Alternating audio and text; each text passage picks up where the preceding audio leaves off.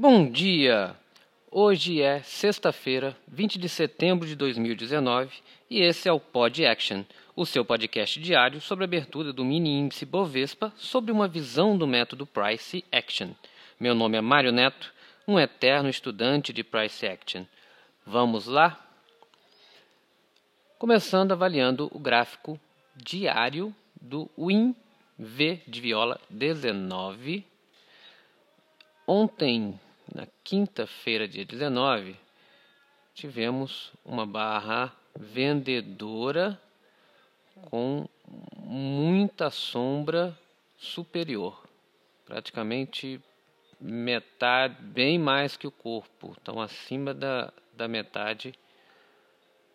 Significa que ele tentou subir, chegou a subir 1.700 pontos, tá? E desceu 1.700 pontos. E a sombra de baixo muito pequena, tá? É, vimos de uma outra barra uma outra barra vendedora com também uma sombra muito forte para baixo. Então demonstra que ele não está conseguindo romper esse preço aqui dos 105 e 450, 105 700. É,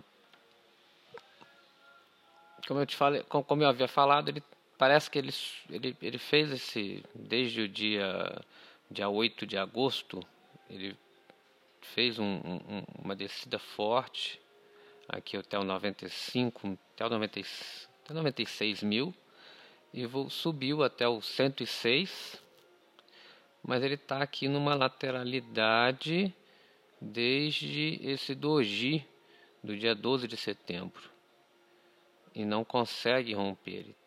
Tá? No diário, pelo menos, é uma falha de rompimento. Ainda não conseguiu romper. Tá? Então, acredito que ele possa voltar para essa grande lateralidade que está vindo aqui desde o dia 8 de agosto. No gráfico de 60 minutos, tá? É, a gente observa aí ele tentou fazer o rompimento logo na segunda barra dos 60 minutos aqui e já falhou e veio descendo e fez uma queda de 1500 pontos. Tá? Parando em outro magneto muito importante aqui, que é esse preço de, do 104,642. Tem um, um doji aqui do dia 17 que é exatamente uma briga nesse preço, tá? É, logo abaixo aqui é um topo de um, de um, de um swing 104 468 então nós temos aqui nesse 104 e 500 um magneto forte que pode haver briga hoje em cima desse preço tá mas vamos prestar atenção que pode ser um, um momento de realização aqui que ele pode bater e voltar, pode bater e romper. Vamos acompanhar. No 30 minutos, o que, que a gente já observa? No 30 minutos, a queda de ontem deixou um gap aqui entre os preços do 105.353 e 104.825. Então esse gap ele pode ser fechado agora na abertura, tá? Então prestar atenção nesse 105.366. Se abrir com gap lá para cima, ele pode vir fechar para baixo o gap ou se ele abrir aqui embaixo, perto do fechamento de ontem, ele pode vir aqui, vir tocar e vir fechar esse gap da queda da tarde de ontem, no 105,366. Nos 15, no, no gráfico de 15 minutos, hum, a gente dá para ver que aqui na, na parte da tarde de ontem, das quatro e meia teve um TTRzinho. Então é um, um, esse preço aqui mais ou menos por volta esse range por volta dos 104 500 ao 104 600 é um range que ele brigou na tarde de ontem, brigou na no final da manhã de anteontem e também foi uma briga de preço aqui no na tarde do dia 17. Então, é um, é um, são, é um, é um range complexo, um range que se entrar aqui a gente tem que ficar esperto para não, para não, não, não haver falhas de rompimento, que a gente está no movimento lateral, então falhas de rompimento são muito comuns. É, então é um, é um local para que eu vejo de realização, tá? Ou de entrada apostando numa falha de rompimento. Nos 5 minutos,